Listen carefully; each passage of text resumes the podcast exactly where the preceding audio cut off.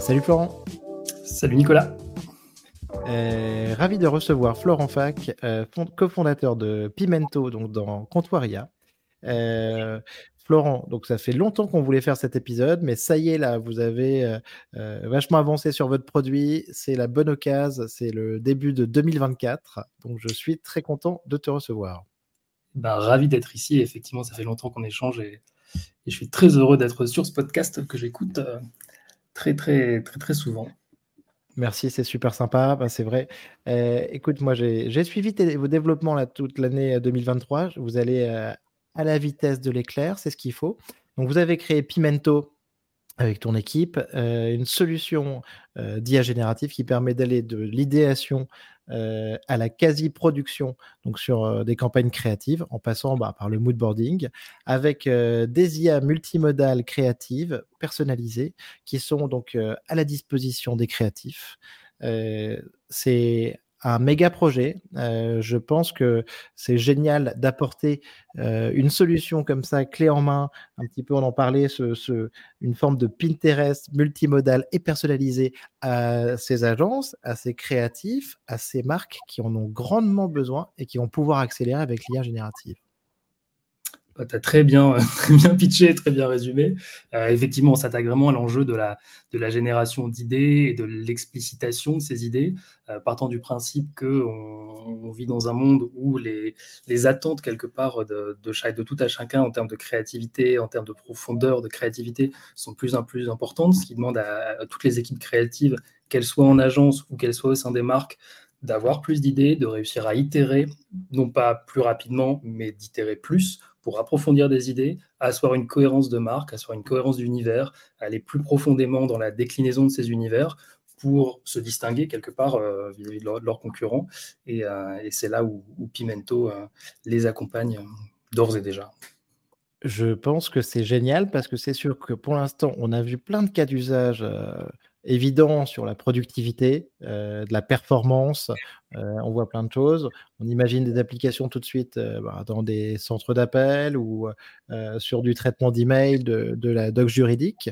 mais il faut surtout pas oublier ces solutions d'IA générative qui permettent aussi de booster la créativité. Et vous êtes là mmh. pour ça. Toi, Florent, donc, euh, euh, donc on, se connaît depuis un moment, j'ai adoré échanger avec toi. Tu as travaillé aussi euh, précédemment sur le Pass Culture, donc qui était quand même un, grand succès. Tout à fait. Exactement. on est deux cofondateurs, donc euh, Thomas, et, moi. Thomas avant a bossé chez, euh, Apple et chez, Nabla, donc euh, en IA dans la photo, puisqu'il est passionné de photo à la base, et ensuite dans, dans la santé. Et moi, alors je n'étais pas entrepreneur ni dans, les, dans la startup avant, puisque je travaillais au ministère de la Culture, où j'ai contribué effectivement au déploiement du Pass Culture, enfin la création, au déploiement et la généralisation du Pass Culture. Donc fortement déjà en lien avec l'ensemble des industries culturelles et créatives, dans le but de les rendre plus accessibles, dans le but de permettre à tous nos jeunes de créer plus, d'aller plus loin, euh, ce qui est aussi ce qui m'anime aujourd'hui euh, chez Pimento finalement. Et donc toi, Florent, donc une vision à la fois euh, culture et tech, un petit peu si on peut dire. ça me fait penser à, Nicolas Godemé, je crois que, que tu connais bien et que j'avais reçu aussi sur, sur ce podcast.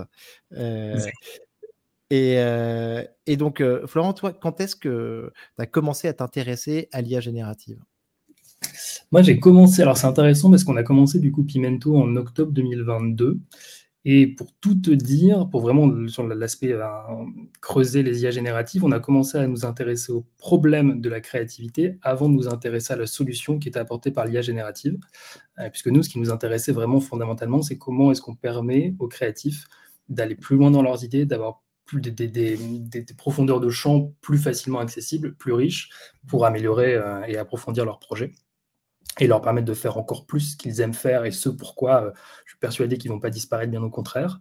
Euh, et donc, on s'est beaucoup intéressé à, ce sujet-là. On a essayé plein de méthodes euh, qui existaient depuis assez longtemps. on peut penser à Loulipo qui, qui, existait il y a très longtemps. On peut penser à David Bowie qui avait imaginé une, une machine qui envoyait des mots de manière un peu aléatoire pour, pour créer des paroles de chansons. Il y a plein de méthodes qui. Tu parlais de Loulipo, c'est ça? Ouais, Loulipou, c'est un mouvement littéraire qui. Ah oui, mais je vois, je vois très bien. Donc, créer des, des, textes et tout sans utiliser la, la, voyelle, le E, par exemple, ou des, des, contraintes comme ça, en fait. Ouais. Exactement, ou des cadavres exquis. Enfin, ça fait des, décennies, voire des siècles, que l'ensemble des créatifs ont ont des méthodes. Enfin, il y a une méthode très simple qui est euh, quand tu n'as pas trop d'idées, tu prends un dictionnaire, euh, tu tombes sur un mot et tu essaies de, construire quelque chose à partir de ce mot. Donc, les... Ouais, vous avez travaillé sur cette créativité-là, super intéressant. C'est comment est-ce qu'on sort quelque part de euh, ces biais, d'un univers dans lequel on a l'habitude d'évoluer, comment est-ce qu'on pense un peu en dehors quelque part de, enfin, out of the box, comment est-ce qu'on s'inspire? c'est vraiment ces sujets-là qui nous intéressaient, qu'on a beaucoup creusé, avec des méthodes plutôt classique. Et il y avait, euh, donc c'était plutôt à l'été 2022, donc avant quand même le boom euh, ChatGPT et Midjourney, euh, on commençait à regarder les, alors, certains GAN et certains, certains modèles d'IA générative. Et, on a fait quelques POC avec, des, avec des créas. comment est-ce qu'on pouvait les accompagner? C'est là où vraiment on a compris qu'il y avait un, intérêt dans, la, dans ce problème qu'on essayait de résoudre avec cette technologie. Très fort, mais parce que en effet, bah, en octobre 2022, en voyant, bah, du du DALL-E ou du Stable Diffusion, il fallait quand même avoir beaucoup d'imagination et de, d'optimisme, de persévérance pour se dire que ça serait photoréaliste comme ça l'est aujourd'hui au moment où on se parle. Complètement, oui, il fallait, effectivement, on ne pensait pas que ça arriverait aussi vite, aussi bien, que ça se démocratiserait aussi rapidement que ça s'est démocratisé en 2023. mais on voyait déjà quand même quelques intérêts dans le processus créatif. Tu, tu, parles de la qualité des images, mais le fait d'avoir des images pétées, le fait d'avoir des, personnes à six doigts, par exemple, d'un point de vue créatif, c'est extrêmement pertinent. Ça permet justement d'avoir des compositions inattendues. Euh, je me souviendrai toujours d'un des premiers tests qu'on a fait euh, où on générait des, des images et les sols n'étaient jamais horizontaux. Euh, et du coup, on est allé nous excuser en disant on est désolé, bon, le modèle, il faut qu'on le réentraîne un petit peu, les sols ne sont pas droits. Et la, la, directrice artistique nous a dit que c'était génial parce qu'en fait, justement tous les sols étaient droits et le fait d'avoir un sol un peu penché, c'était quelque chose qui était assez peu vu habituellement. Ça lui avait donné beaucoup d'idées sur l'enjeu, sur ce que ça donnait en termes de dynamique à l'image, sur euh, beaucoup d'éléments. Et donc l'IA, la sérendipité, les, accidents quelque part qu'il nous faut réussir à maîtriser dans, les, dans, ce que ça produit, c'est extrêmement riche euh, d'un point, de vue, euh, d'un point de vue créatif. Les hallucinations, c'est, extrêmement intéressant. Les hallucinations font partie du, du modèle. Si on les contrôle, enfin, il ne faut pas qu'il y en ait ça dépend où, quelles hallucinations. et il y a certaines hallucinations qui sont extrêmement intéressantes. Euh, c'est marrant, ça, me fait. J'ai échangé hier, je, te le disais d'ailleurs, mais avec Mathieu Grandbert, qui est un, mmh. artiste IA euh, très talentueux et très euh, très early aussi. et je regardais quelques-unes de ses créations historiques, notamment il a il a fait quelque chose sur la, Renaissance, mmh. donc un une animation inspirée de, la, de la, Renaissance avec du, déforum et énormément d'animation. Ça me fait penser un petit peu à ce que tu dis. Euh, ça, part dans tous les sens, mais au niveau euh, créativité, euh, c'est complètement exceptionnel. Après, en effet, il me le disait même hier, savoir contrôler cet outil, et ce qui, avec ce, déforum et tout ça, n'était pas forcément évident non plus. Bah, c'est toute la difficulté, c'est que parfois le, fait d'avoir des, incohérences et d'avoir des, des, hallucinations, c'est extrêmement pertinent, mais à un moment, tu as envie de reprendre la main euh, sur le modèle. Et aujourd'hui, c'est très, très difficile euh, de, vraiment lui donner les informations, de le contrôler quelque part et de le maîtriser. Parfois, tu as l'impression d'un peu d'être face à faire, de faire face pardon, à, une, à une bête immaîtrisable, euh, très, très mmh. puissante, mais non maîtrisable. donc, c'est tout notre enjeu aujourd'hui dans Pimento. Bah, en tout cas, franchement, moi, on, va suivre de très très près. Euh, attention, c'est que le début de l'épisode, mais on va suivre de très très près ce que, vous faites avec Pimento. Mais moi, je dis bravo parce que euh, au final, vous vous retrouvez dans une position où vous pouvez surfer euh, sur ces outils qui, qui pour vous en fait sont un peu ben, votre carburant, quoi, tu vois, d'une certaine manière, le carburant de votre fusée et qui ont et l'explosion qu'on a eue en qualité euh, à tous les niveaux sur ces outils de, diffusion euh, et d'IA générative, bah ça, ça, aujourd'hui, ça, ça, permet de, ça, permet, ça donne un potentiel encore plus important à ce que vous faites. Comment tu as vécu, Florent, toi, 2023 et cette explosion de l'IA générative? Euh, C'était hyper excitant, un peu fatigant, plein de... fatigué, fatigué là, en plus, début janvier, on est KO, exactement. c'est le lendemain du, Blue Monday. Exact. moi, je retiens deux choses. je retiens vraiment la partie un peu optimisme, découverte, démocratisation de, et accès simplifié de la technologie à, tout le monde qui a donné beaucoup, beaucoup d'espoir. Et je retiens aussi, et c'est pour ça que je pense que 2024 va être intéressant, c'est un peu de frustration ou de déception. Euh, et on pourrait y revenir tout à l'heure, mais nous, on parle beaucoup à, du coup, à, des, créatifs euh, qui ont vu passer des choses sur, euh, sur Twitter, sur LinkedIn, à la télé. On s'est dit, ah, c'est incroyable tout ce qu'on va pouvoir créer. En trois mots, on arrive à des images absolument incroyables qui sont mis à ouvrir Midjourney, par exemple, et qui n'ont jamais réussi à générer la moindre image intéressante et qui l'ont vite abandonné. et mmh, donc, il y a vraiment ce, ce boom et ce beaucoup, beaucoup d'espoirs qui ont été donnés dans les technologies. Et après, une phase de on va commencer à le prendre en main, on va commencer à le tester. Finalement, on n'y est pas tout à fait. Et finalement, c'est pas si simple que ça. Et heureusement. Euh, et donc 2024, c'est peut-être un peu la, si tu prends la courbe de, de de, vraiment la mise en place des cas d'usage précis, des améliorations, des personnalisations. Donc je pense que ça va être hyper intéressant ce qu'on va vivre cette année. Euh, c'est vrai, on, on, vit ça aussi un petit peu euh, peut-être sur la vidéo. Euh, un an après ce qu'on a vu sur l'image là? Ouais, complètement. Tu as, beaucoup de as des sujets, enfin, il y a eu des, des, bad buzz, euh, même euh, certaines démos qui, qui, ont été falsifiées de, grandes boîtes de la tech qui, qui, génèrent, qui demandent beaucoup. Alors après, je pense qu'il y a un enjeu aussi marketing pour ces boîtes d'exister, puisqu'il y a tellement de, choses qui existent, il faut un moment exister dans le paysage. et certains ont l'habitude de, survendre, mais derrière, il faut quand même réussir à répondre aux cas d'usage, rendre les technologies suffisamment bonne, rendre les interfaces d'interaction avec ces technologies euh, pertinentes euh, et, le faire sur les bons cas d'usage. Super. Euh, je trouve que c'était très juste ce que tu disais sur, euh, de temps en temps, cette petite déception aussi, où on attend l'outil parfait qui fonctionne. Mais on, a, on connaît ça aussi sur des LLM, hein, des modèles de texte. Hein. De temps en temps, on se dit, bah, il va nous remplacer, euh, mais dans le bon sens, il va tout faire. Et en fait, bah, il faut quand même savoir un petit peu l'orienter. Aujourd'hui, on vient de voir cette semaine Fred et Farid, là, par exemple, une agence aussi qui a sorti un, un petit site. AI, Imagination, ils y vont très sérieusement. Ils sortent, euh, ils sortent des visuels là qui sont, qui sont, qui sont complètement bluffants. Euh, tu penses que là, c'est, on va quand même voir pas mal de, de création, d'orientation, d'agences, de, de marques dans ce sens-là. Là. Oui, de toute façon, là, l'enjeu. Alors, c'est intéressant 2023 aussi, puisque nous, quand on début 2023, quand on parlait avec des agences, des créas, l'IA faisait quand même peur pour la plupart d'entre eux. Alors, il y a des gens qui ont été très early adopteurs, qui, ont compris que c'était un outil, que ça n'allait pas les remplacer, que ça allait changer le métier, mais que ça n'allait pas les remplacer. Mais pas mal de créatifs avaient peur. Euh, voire même certains refusaient des appels, etc. Et au fil de l'année, on a commencé à l'utiliser, on a commencé à le mettre à l'épreuve de vrais cas d'usage, on a compris que ça ne marchait pas comme on le voulait, que ce n'était pas quelque chose d'omnipotent, qui allait faire des résultats incroyables et qui allait nous remplacer dès demain, euh, ou que s'il allait nous le remplacer, c'était sur certains types de tâches et pas toutes.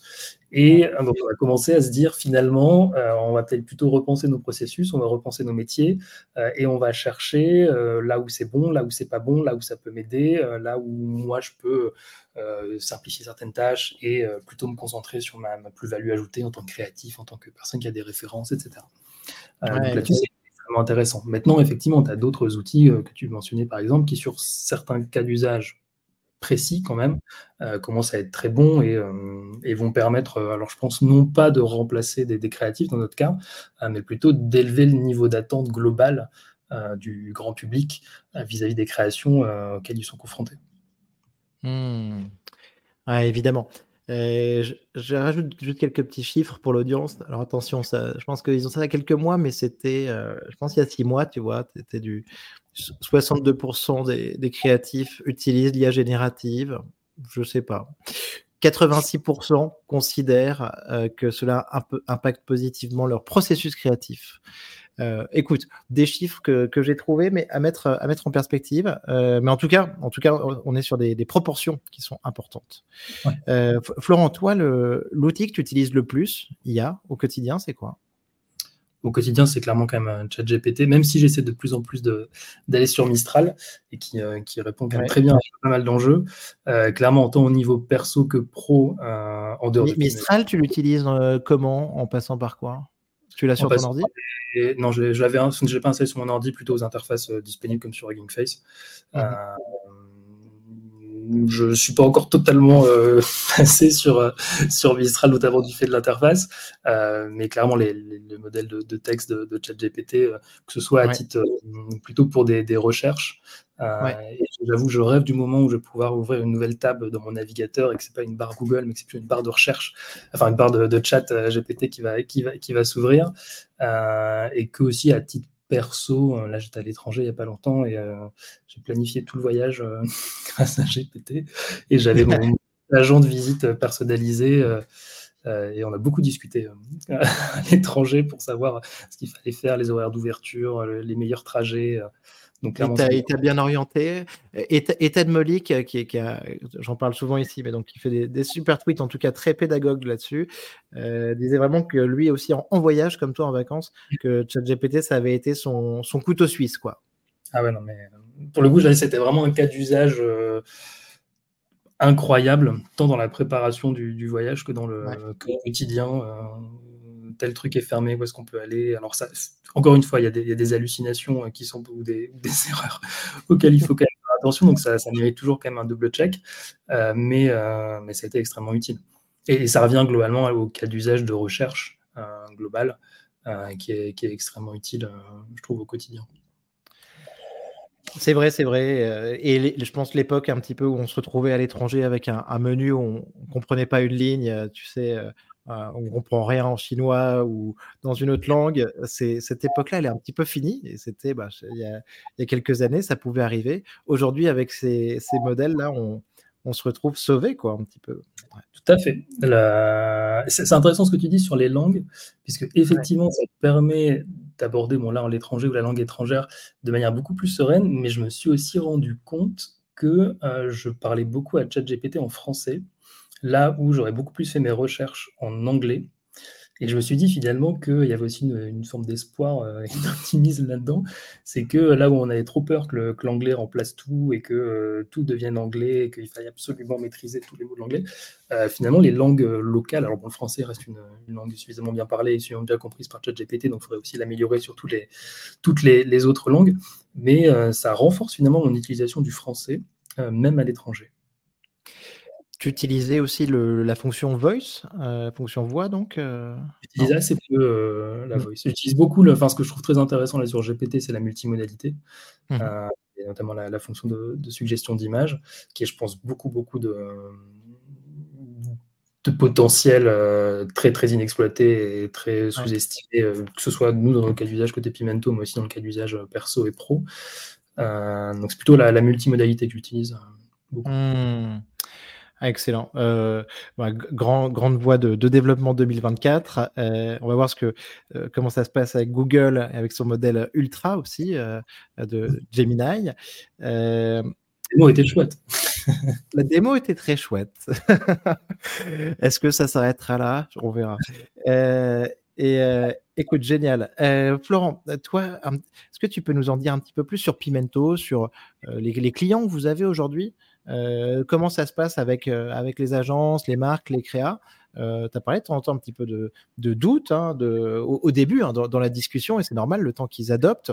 on en est où aujourd'hui? Comme, comme sur ChatGPT, en 2023, il y a eu du scepticisme, de la tentative, regardez ce que ça peut faire, de l'adoption, de la formation, ensuite on le met dans les outils d'entreprise. Vous, ça se passe comment à ce niveau-là avec Pimento?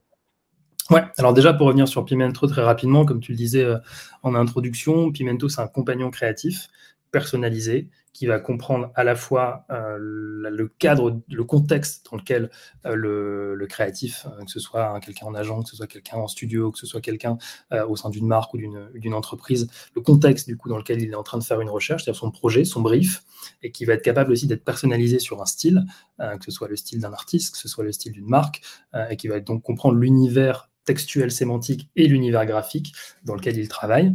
Et ce compagnon va à la fois lui suggérer des idées pour lui permettre d'aller plus loin, parfois des idées complètement farfelues, euh, mais qui sont extrêmement pertinentes pour avoir des idées, et va lui permettre de les rendre euh, visibles quelque part, accessibles, puisque euh, c'est toujours une image vaut, mille mots, et avoir une abondance de contenu, une abondance de propositions, c'est extrêmement pertinent dans les phases d'itération. et donc ça va lui permettre à la fois d'itérer sur des datasets, enfin sur des, propositions plus nombreuses, d'itérer plus rapidement, de mieux communiquer avec ses équipes, de telle sorte à ce que les cycles d'itération et de réflexion soient plus simples et donc plus nombreux, et que les projets in fine créatifs soient d'encore meilleure qualité, euh, soient plus approfondis, soient plus larges, et qu'on arrête de couper le processus créatif en plein milieu, puisqu'il n'y a plus de temps, plus de budget, donc du coup, il faut passer en production, et en fait, on n'est pas tout à fait content, et donc du coup, on, perd un peu en pouvoir créatif, ce qui est de plus en plus important les, dans les années à venir. Je, c'est très clair. Euh, on, en a, bien besoin. Tu as parlé un petit peu de, collaboration. Euh, pour toi, on est aussi sur un, une forme, un copilote un petit peu sur la, création avec euh, Pimento? Ouais, alors le, je sais pas, j'aime pas trop le terme qui est un peu galvaudé. Et pour nous, c'est vraiment l'artiste qui est, pilote et, enfin l'artiste, le, designer, le créatif, le directeur créatif, qui, est vraiment le pilote. Et il a un collègue en plus quelque part qui est, pas un collègue pareil. Enfin, il y a une forme, nouvelle forme d'intelligence aussi avec lesquelles les, les créas doivent apprendre à, apprendre à travailler. Mais oui, clairement, c'est quelqu'un qui va faire partie de l'équipe quelque part créative. Hmm. Ok, très clair. Et peut-être pour répondre du coup à ta, question sur l'appréhension, enfin sur les, clients. Donc nous, on travaille à la fois euh, avec, euh, comme on le disait, donc, des marques ou des boîtes qui ont des équipes créatives en interne, euh, dans les studios, soit des studios internes, soit des équipes marketing, soit des designers. Et on va travailler aussi avec des agences ou des studios qui sont plutôt sur des phases, alors qui vont du branding, qui vont de la déclinaison d'assets, qui font de la création de campagne, voire parfois aussi sur certains projets avec à la fois le client et l'agence. Et peut-être pour répondre à ta question, ce qu'on remarque, c'est que tant côté agence, et surtout côté agence en fait, euh, que du côté marque, euh, on a quand même des niveaux d'appropriation des IA qui sont extrêmement hétérogènes. Euh, hmm. Moi, je suis assez surpris de parler assez fréquemment avec des créatifs qui n'ont jamais ouvert Midjourney ou Dali. et pour qui c'est pas forcément un sujet. Alors, il y en a encore certains qui ont peur. Euh, d'être remplacés. Euh, d'autres qui voient pas trop l'intérêt, euh, mais qui ont, même n'ont jamais essayé, ce que je trouve un peu, un peu dommage quelque part. D'autres de l'autre côté du spectre qui, pour le coup, ont extrêmement pensé les technos, qui ont, bah, tu, en as, reçu Jonathan, je crois, il n'y a pas longtemps, mais qui ont créé des agences autour de ça, tu peux être Fred et Farid aussi, ouais. ont des modèles qui sont encore vraiment ceux-là aussi en train de rechercher où est-ce qu'ils vont pouvoir utiliser l'IA, parce que tu as à la fois des projets, donc les clients peuvent demander on veut une campagne marketing basée sur l'IA, parce que ça devient un argument marketing, euh, on veut des, campagnes ou des, éléments euh, IA pour accélérer, pour aller plus vite. Il s'avère que ça marche pas forcément, que c'est pas si évident que ça que les coûts soient réduits. Euh, parce qu'en fait, le temps créatif, ça reste du temps, euh, du temps, du temps humain, du temps de cerveau. Et on ne fait pas aujourd'hui qu'en claquant deux de, de, doigts, euh, on va réussir à créer un branding, parce qu'en fait, ce n'est pas juste une image, c'est des valeurs, c'est un processus. Il y, a, beaucoup de choses dans le processus créatif, dans l'itération, qu'on ne va clairement pas automatiser, en tout cas pas tout de suite, avoir un bon bout de temps. Et donc, ça, c'est un peu les deux extrêmes du spectre. Et tu as quand même, aujourd'hui, on trouve la majorité qui sont un peu entre les deux, qui euh, essayent, qui, essaient de comprendre les cas d'usage, tant sur le texte euh, que sur l'image, un peu sur la vidéo aussi, même si c'est assez peu développé quand même aujourd'hui.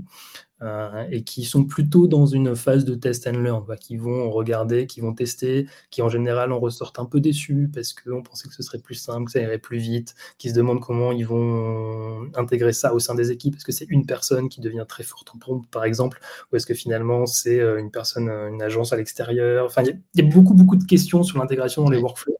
Euh, et aujourd'hui, on n'y est pas, on n'y est pas tout, du tout, mais c'est ça qui est super excitant. Euh, je vois très bien ce que tu dis. quand tu parles de ce côté hétérogène de l'adoption, c'est incroyable. Euh, c'est pour ça, enfin là-dessus, je, vais me faire une petite auto-promo, mais euh, donc euh, moi je lance une, nouvelle activité de, formation qui s'appelle My Connecting IA, mais dont le but est justement, tu vois, de, créer un, un, socle commun en fait de savoir et d'utilisation sur l'IA générative. Parce que j'ai constaté ça. Ce que tu décris au niveau d'une agence ou dans des professions créatives, on le retrouve aussi ben, sur une agence média, d'achat de pub, par exemple, sur Meta, sur Facebook, ou au sein d'un département marketing ou comptabilité. Et en fait, ces, ces niveaux différents, ben, il y a un moment, il faut quand même essayer de lisser un petit peu, favoriser les échanges et le partage entre les gens. je parle souvent de trouver un petit peu les, les, cyborgs dans la boîte et faire en sorte que ben, ils partagent, ils soient incentivés à partager à leurs mmh. collègues. et ça, ça va être un, vrai enjeu parce que sinon, en fait, on va avoir un schisme et les, les gens vont plus être capables de se parler, je pense. Non, clairement. Ce que, tu dis sur trouver un peu les early adopters, euh, cyborg euh, au sein des équipes, c'est quelque chose sur lequel on travaille beaucoup. Euh, on a beaucoup d'exemples comme ça dans avec lesquels on travaille dans des maisons de luxe ou des maisons de mode qui, pour le coup, ont quand même des, processus, qui ont des marques extrêmement présentes avec lesquelles c'est très difficile de jouer, des méthodes très artisanales euh, où l'IA est très peu, très peu intégrée. Euh, là, clairement, on a vu qu'en travaillant avec une ou deux personnes early adopters qui, qui aiment un peu bricoler, etc., euh, on réussit à dégager des cas d'usage, on réussit à passer au-delà de la frustration initiale pour commencer à, avoir de l'adoption plus générale avec les bons, les bons mots, les, bons, les bonnes méthodes, les, bons, les bons arguments, quelque part. Il y a aussi un truc qu'il faut prendre en compte, c'est que cet aspect déceptif, enfin, nous, on voit quand même pas mal de gens qui sont découragés, quoi. Enfin, qui se disent à la fois, euh, en fait, c'est compliqué, il faut monter beaucoup en compétences, et en plus, ça évolue tellement vite que euh, à quoi bon je vais apprendre euh, aujourd'hui comment ça fonctionne, parce que dans trois mois, ça marchera différemment. Euh, et est-ce que ça vaut vraiment le coup de m'investir aujourd'hui? Donc, ce que tu dis un peu sur les, communs et sur comment est-ce qu'on a un socle quelque part qui, est stable, qui évolue pas, c'est assez compliqué, même pour des boîtes, de se dire on va commencer à intégrer telle solution plutôt que telle autre. Bon, bah en fait, ça se trouve, il y a une euh, même ChatGPT, c'est un peu moins évident, mais euh, pourquoi est-ce que j'en commencerai à bosser sur ChatGPT alors que Mistral arrive et que ça se trouve dans six mois, il y aura un modèle bien meilleur, open source, protégé euh, Pourquoi faire autant d'investissements aujourd'hui? Je, je, je suis tout à fait d'accord. Il y a souvent ce type de réaction.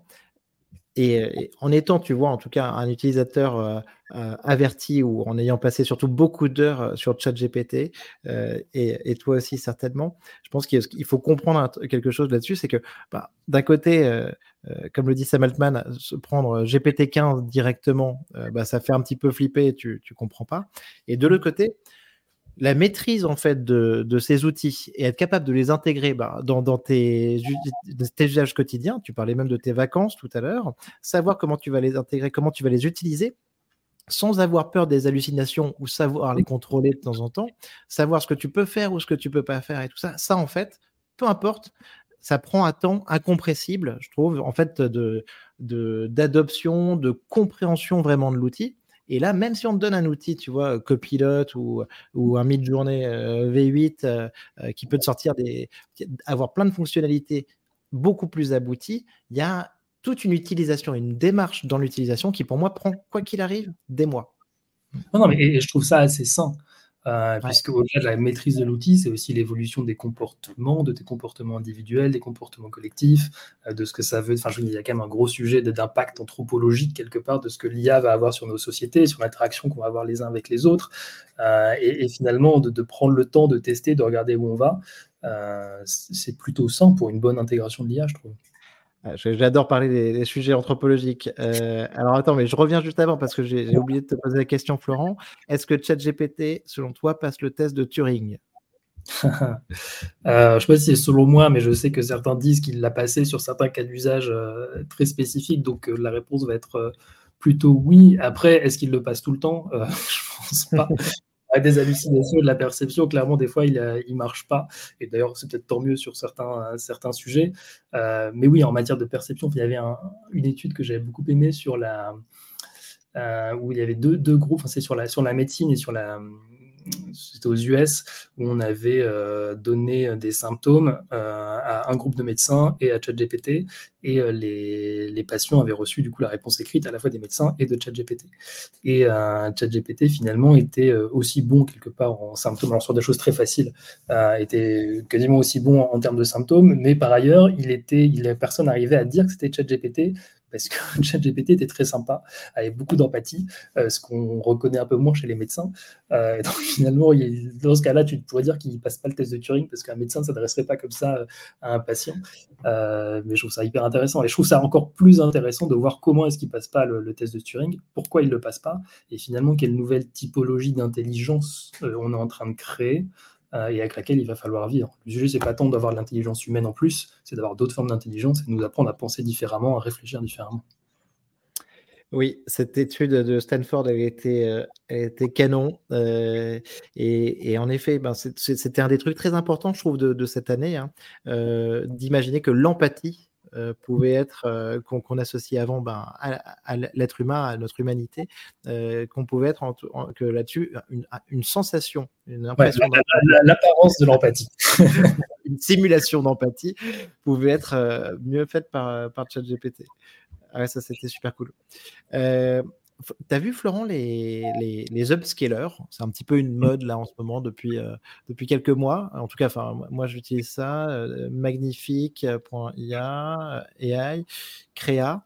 Euh, mmh qu'est-ce que tu penses de ces outils? Une bonne question.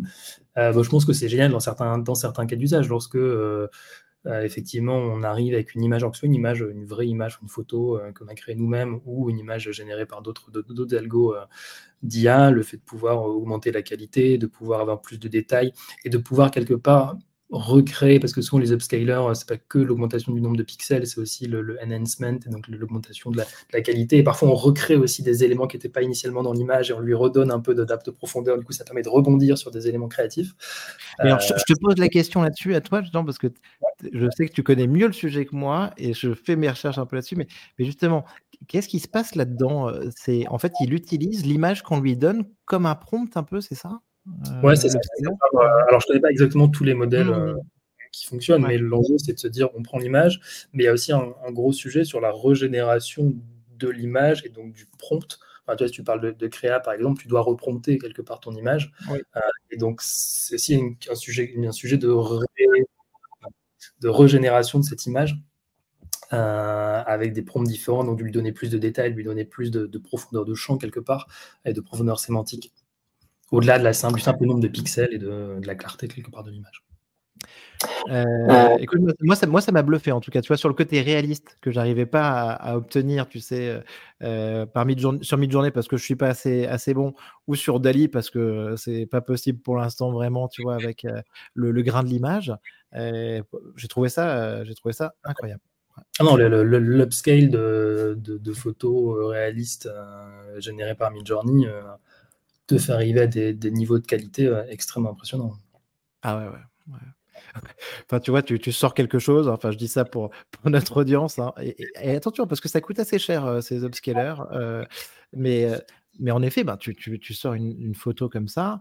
Et sincèrement, tu te prends pour un, un grand photographe, quoi. Enfin, c'est bluffant. Qualité. Après, je pense qu'un grand photographe, il sait aussi avoir de la bonne composition d'image. Ça reste un artiste la qualité d'image. Mais effectivement, oui, il y a des... on peut arriver à de la création euh, mm.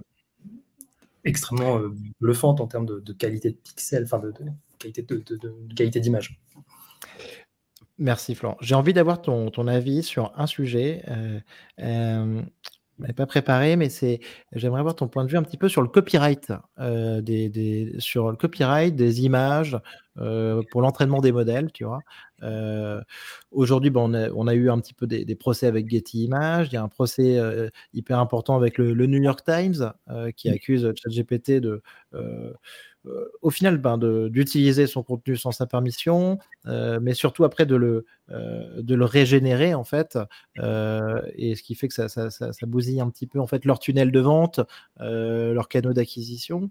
C'est mmh. des procès complexes, mais toi sur, sur l'image, comment est-ce que tu vois ça? Est-ce que tu considères que ces modèles s'inspirent de l'intégralité des images sur Internet, qu'ils les compressent et qu'ils en font ce qu'ils veulent et que c'est bien pour, pour la science, on va dire? Est-ce que tu, trouves que de l'autre côté, peut-être, on doit avoir une juste rétribution un petit peu des, euh, euh, des artistes, des images euh, qui ont créé les images de, sur lesquelles sont entraînés ces modèles? Comment tu vois ça, Florent Euh, bah, déjà, en termes de, le sujet de copywriting, il existe bien avant l'IA, il est déjà très présent, puisque aujourd'hui, un processus créatif, globalement, c'est euh, si je veux créer une marque, ou je peux prendre un exemple de logo, euh, souvent on va commencer par aller regarder les logos qu'on aime bien d'autres personnes, et on va commencer à faire un mood board, et on va s'en inspirer pour ensuite générer son propre logo. Un exemple très très simple, mais quel que soit le projet créatif, ça, fonctionne comme ça en général. le sujet, c'est dans quelle mesure est-ce que ce que tu vas générer à la fin va être différent de tes inspirations initiales et dans quelle mesure, du coup, les personnes dont tu t'es inspiré vont pouvoir te faire un procès en disant que tu es trop proche. Euh, il y a plein, plein, plein de procès dans le jeu vidéo, sur le film de Nemo, par exemple, enfin, de, hyper intéressant en termes de protection des, des des, d'IP, de protection intellectuelle. Mais ce qui est intéressant, c'est que tu as raison dans l'approche créatrice, euh, dans l'approche créative, en fait, oui, tu pars de quelque chose qui existe, tu pars pas de zéro. L'histoire de l'art, c'est on prend ce qui existait avant, on fait, on fait les choses un peu différemment, on le fait un peu tourner, on reprend, on retravaille. Euh, et aujourd'hui, ça fonctionne comme ça, à la fois euh, avec des éléments que tu connais toi en tant que créatif, parce que tu vas aller chercher du benchmark, tu vas aller sur Pinterest pour voir ce qui existe, mais aussi avec des éléments que tu as toi-même intériorisés, euh, puisque un créatif aujourd'hui, c'est quelqu'un qui va passer énormément de temps à faire de la veille, à avoir des styles, à avoir des références, qui a été éduqué, qui a éduqué son œil sur l'histoire de l'art, sur les différents courants, et qui du coup a intégré, parfois même inconsciemment, certaines références. Aujourd'hui, la différence avec l'IA, c'est que on va te proposer des, des, outputs, enfin des images par exemple, que tu vas utiliser soit en, en output finaux, soit en output intermédiaire, pour, pour continuer à construire et t'inspirer, et que parfois, ben, ça va être très proche cet output, enfin cette image, d'une image qui existe déjà. Mmh. Euh, on avait un exemple, euh, enfin, on a eu un cas d'usage sur la création d'une bouteille de parfum. Avec une personne qui est dans l'une des seules agences qui aujourd'hui fait de la création de, de bouteilles de parfum en France. Euh, il s'avère que le nombre de bouteilles de parfum dans le monde est quand même assez limité et que quand ça fait 30 ans que tu bosses là-dedans, tu les connais à peu près toutes. Et c'était hyper intéressant de travailler de ce cas d'usage puisque le designer, en l'occurrence, avait la connaissance, avait quasiment autant de connaissances que, que l'IA en termes d'existence des bouteilles de parfum. Et que lui, ça c'est très proche de telle collection, de tel machin, de telle marque. Euh, il y a plein de cas où c'est pas comme ça et où potentiellement, ce que tu vas créer à la fin, sans que tu le saches, va fortement ressembler à quelque chose euh, qui, euh, qui existait euh, déjà. Il y a des méthodes, nous typiquement le fait de réentraîner des IA sur des assets qui sont propriétaires de créatifs te permet quand même de t'éloigner fortement de, ce genre de risque. Pour autant, il existe. Euh, mais il, existe déjà aujourd'hui. Et après, tu avais une, autre sous-question qui était euh, est-ce qu'il faut rétribuer les personnes sur lesquelles on entraîne? Je pense qu'à terme, il faut quand même qu'on réussisse à trouver des modèles euh, sains pour l'ensemble des, artistes, parce que je ne pense pas que les artistes vont disparaître loin de là. ils vont évoluer, mais je pense que vraiment fondamentalement, ils vont être encore plus importants dans nos sociétés. Et on a des modèles qui sont déjà aujourd'hui un peu précaires en termes de, de, rémunération, de même enfin, de, de, gestion de, ces, artistes et de, considération euh, du travail qui est fait. Euh, et donc, je pense qu'il faut qu'on trouve des modèles euh, de, rétribution et de partage de la richesse, hein, de partage de la valeur globalement avec l'ensemble de la chaîne. Tu as raison et, c'est très intéressant.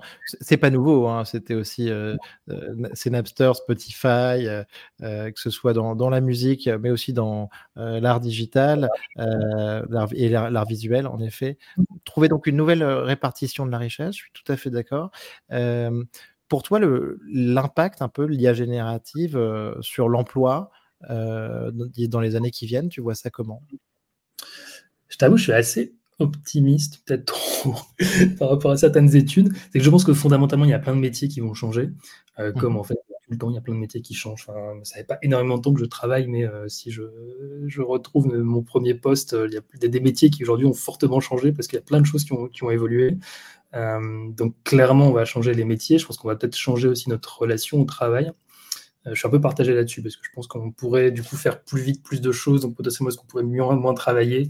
L'exemple des mails n'a pas montré qu'on travaillait moins, bien au contraire. Euh, donc je pense que ça a créé beaucoup d'opportunités. En termes de créa, moi je pense pas du tout que les créas euh, vont, disparaître. il y a beaucoup d'appels, hein. c'est la fin de, l'ensemble des créas. Les créas vont changer. Euh, les travaux d'exécution pure, par exemple, vont changer. Les modèles économiques vont changer. Le rapport euh, au métier euh, créatif vont changer. pour autant, avoir quelqu'un qui a des références, qui sait arbitrer, qui sait donner une cohérence à tout un set d'images, qui sait créer des collections, qui a une vision, qui, cultive un style, qui sait répondre à un brief, qui sait répondre, qui a une connaissance des audiences. Ça, pour le coup, on, va le faciliter, mais on ne va pas l'automatiser loin de là. Et, même au contraire, je pense que ça va devenir de plus en plus important d'assumer sa, différenciation, son style, et d'avoir ce, regard quelque part euh, que, qui est propre au, créatif.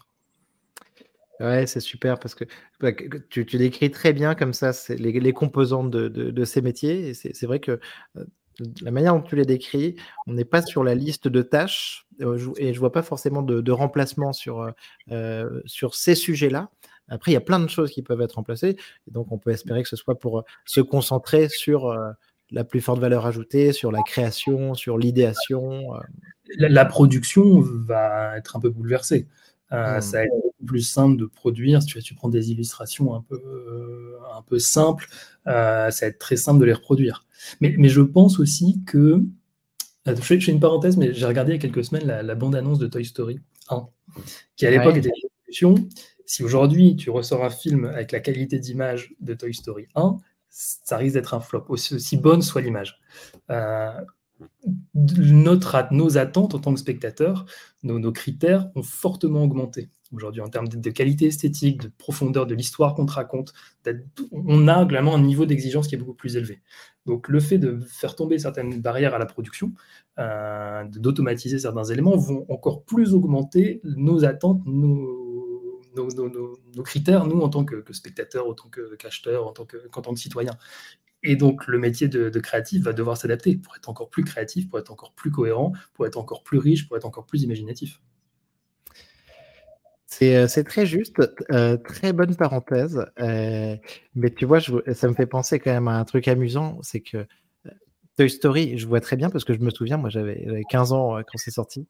et donc, c'était une révolution des, images de synthèse.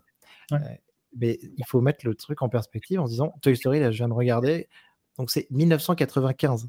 Donc, t'imagines le, le, chemin qu'on a, enfin, on a fait un chemin incroyable, mais 1995, 2023, 2024, ça nous semble très très long. Euh, tu mmh. vois, j'ai l'impression aujourd'hui qu'on qu'on fait des bons équivalents euh, euh, tous les six mois, tu vois, grosso modo. Donc, on a une énorme accélération. Enfin, tu vois ce que je veux dire? Toy Story 1995, euh, l'image par rapport à ce qu'on a aujourd'hui sur des, du Unreal Engine, tu vois, le, state of the art sur de, sur de l'image de synthèse et de la 3D. Aujourd'hui, des, des, des, des, parcours comme ça, on les fait rapidement. Oui, clairement. clairement c'est vrai qu'il y, a eu beaucoup de il y a d'autres choses. Hein. tu vois, l'apparition du smartphone et le fait que le format de la vidéo euh, soit beaucoup plus présent et que du coup on abandonne de plus en plus, en tout cas sur certains cas d'usage, la photo, la photo statique, c'est ennuyeux maintenant. Il te faut une vidéo, alors tu as ta TikTok, tu as tes stories, etc. La vidéo c'est beaucoup imposé. Euh, et la vidéo c'est potentiellement plus riche, il y a des axes sur lesquels c'est plus riche qu'une simple image. Euh, donc il y a eu quand même, toutes les décennies apportent leur, leur niveau d'exigence supplémentaire. La qualité, tu parlais tout à l'heure de Spotify, la qualité de son que tu écoutes aujourd'hui, euh, la qualité radio, c'est pourri maintenant. Enfin, ça te fait bizarre d'écouter de la radio, alors qu'avant, c'était beaucoup plus normal. C'était un peu la qualité de la télé. Enfin, il y a des choses. De ces, 20 dernières années, euh, nos exigences en termes de qualité de contenu ont fortement augmenté. Euh, mmh. effectivement, ce que tu dis, c'est que là, récemment, on fait des bons beaucoup plus importants que, que, que peut-être on a fait en image 3D ces 25 dernières années. tout à fait. trop cool. Oui, Florent, euh, j'aimerais te, demander un petit peu aussi ce que tu imagines comme possibilité et grande découverte à venir avec l'IA générative. Hmm. Ben moi, je pense qu'il y, a un sujet, euh, ce que j'évoquais un peu tout à l'heure, sur comment est-ce qu'on apprend des nouvelles manières de réfléchir, des nouvelles manières d'approcher des problèmes. Et euh, je suis très curieux de savoir tout ce qu'on va apporter en sciences. Enfin, je, suis quand même ingénieur à la base et je, suis hyper intéressé par les sciences il y a plein de sujets euh, en termes de biologie, en termes de médecine, euh, que je trouve passionnants euh, sur la découverte de nouvelles protéines, sur la découverte de nouveaux matériaux, sur le, décryptage du langage animalier, sur la compréhension un peu différente des, mouvements biologiques. je ne sais pas si ça va apporter des résultats. et je pense pas qu'il faut qu'on attende, forcément que ça résolve l'ensemble des problèmes. Par contre, je pense que ça peut apporter des des nouvelles méthodes, des nouvelles appréhensions, des nouvelles un peu comme dans la créativité quelque part, des des, nouveaux éléments sur ton chemin de résolution du problème qui vont t'apprendre à penser différemment, qui vont te faire aborder les problèmes de manière un peu différente, parce que c'est quand même une intelligence un peu, un peu différente des autres, euh, et, qui, euh, et qui vont beaucoup apporter en termes de science. moi, c'est vraiment là-dessus que je, regarde euh, et je suis très curieux de savoir tout ce qui va sortir espérons que ça, nous conduise euh, à, une accélération du, progrès à ce niveau-là, et donc à l'inverse que ça nous rende pas euh, plus stupides, euh, feignants, et que ça limite nos, capacités de raisonnement, quoi. c'est clair. Bah, après, c'est à nous d'en être, garant. Et c'est pour ça aussi que je disais que c'est bien que ça avance pas forcément trop vite et qu'on prenne le temps quelque part d'avoir de, la propre auto-réflexion sur nos, nos manières d'être à l'échelle individuelle et collective pour se, pour, être, euh, ouais, pour aller dans le bon sens quand même, ce qui n'est pas, ce qui est pas toujours évident. Ouais, tout à fait. Mais donc, et quand même, quels outils incroyables, franchement, c'est hallucinant. Euh, Florent, est-ce que tu as une timeline euh, pour euh, ou la super intelligence Je pense que je ne serais pas là si j'avais une timeline précise. je pense qu'on n'y est pas encore, enfin, on n'y est pas encore du tout en termes de, d'autoréflexion, euh, en termes de capacité un peu globale de, création, au-delà de, au l'entraînement. Je pense, et je t'avoue, j'espère que ça va prendre du temps, euh, parce que c'est quand même un changement de société euh, fondamental, et je pense que c'est bien parfois de prendre un peu le temps. ça permet de prendre conscience d'une bonne manière de l'intégrer. donc, j'ai pas du tout de timeline, mais, mais j'espère que ce sera pas trop rapide et qu'on le fasse par étapes progressives pour bien, bien la maîtriser et bien, bien mesurer l'impact pour ne pas réaugmenter encore des, inégalités, euh, recréer d'autres problèmes quelque part que, que l'IA pourrait pas résoudre. Quoi. Mmh. Ouais, tout à fait. Donc, euh, euh, un slow take-off pour nous prendre le temps de nous habituer, une IA robuste et qui peut peut-être permettre de résoudre des inégalités, aider plein de gens dans le monde, plus que. je suis à fond pour ça. Je suis, très technophile et je pense qu'on va pouvoir résoudre plein de choses, mais que c'est pas sans danger et que on l'a déjà vu à plein d'occasions que ça vaut parfois le temps de ne pas trop bouger trop, trop, trop violemment quoi. et de le faire intelligemment. Florent, euh, merci. Euh, une petite question. Donc, euh, alors attention, tu vas peut-être faire des jaloux parce que je sais que tu es quand même très impliqué dans le milieu. Mais quels sont, est-ce que tu as quelques noms d'artistes IA à nous conseiller ou que tu aimes bien? C'est effectivement extrêmement piégeux comme, question. Euh, tu, parlais tout à l'heure de, Mathieu Grambert, euh, qui effectivement fait des choses euh, vraiment extrêmement belles, intéressantes et, créatives. je peux citer, il y en a beaucoup, hein, évidemment, des, des artistes qui, créent. Il y, a, Ludovic, il y a, il Neila aussi, Romanes, qui est plutôt côté fashion, fait des choses, des choses extrêmement intéressantes. il y a hum, Rémi, qui de Rémi Rostand de LHC Magazine qui se revendique pas comme un AI artiste, mais qui quand même fait des choses, je extrêmement intéressantes. Tu as euh, euh, quelqu'un dont j'ai oublié le prénom, parce que je suis très mauvais en prénom, mais qui, euh, qui est la Head of Custom chez, chez Scénario, qui aussi, en termes, de, en termes de graphisme, en termes de création, fait des choses extrêmement intéressantes. Et je pense qu'il y a, au-delà, donc ça, c'est plutôt côté AI artiste, mais tu as aussi beaucoup d'artistes ou de directeurs artistiques euh, qui utilisent l'IA et qui en font des choses euh, aussi incroyables sans se revendiquer AI artiste. Euh, et je pense notamment à, Stéphane Mutnazer, qui est un, directeur artistique qui travaille sur du print, notamment pour les machines de Nantes, par exemple. C'est de vieux projets et qui commence à intégrer de l'IA et qui, du coup, est extrêmement intéressant dans sa démarche. puisque du coup c'est une intégration un peu hybride des, des techniques classiques et des techniques IA. Euh, qui va vraiment l'IA comme un outil et comme un, nouveau jouet avec lequel on peut créer, euh, et qui vaut aussi vachement le coup d'être suivi. Euh, c'est vrai, ça va être très cool. Ça, ça, me fait penser à l'exemple que tu donnais tout à l'heure sur les, parfums, là, sur les bouteilles de parfum aussi, tu vois. C'est sûr que quelqu'un, tu vois, qui un, un, spécialiste en tout cas donné sur un, un, domaine de pointe, si, si on, on, le booste un petit peu à l'IA ou en tout cas qui commence à utiliser ces outils, mmh. bah, je pense que ça va arriver de plus en plus dans les mois qui viennent et je pense qu'on va avoir des résultats géniaux. Ah oui, non, mais il y, a déjà dans, le jeu vidéo, dans l'animation, enfin aussi des studios d'animation, de voir quelqu'un qui maîtrise toutes les techniques d'animation, qui a les références et qui, a, qui est un peu sous stéroïde quelque part avec, avec des IA personnalisées, ça fait des étincelles. Mmh. trop cool. Euh, Florent, dernière question. Euh, ton livre ou film de science-fiction préféré? Et alors, je vais répondre à côté de ta question parce que je vais te recommander une pièce de théâtre. Puisque c'est, je viens du, ma grande passion, c'est le théâtre. Et, oui, tu m'en avais parlé, bien sûr, tout à fait.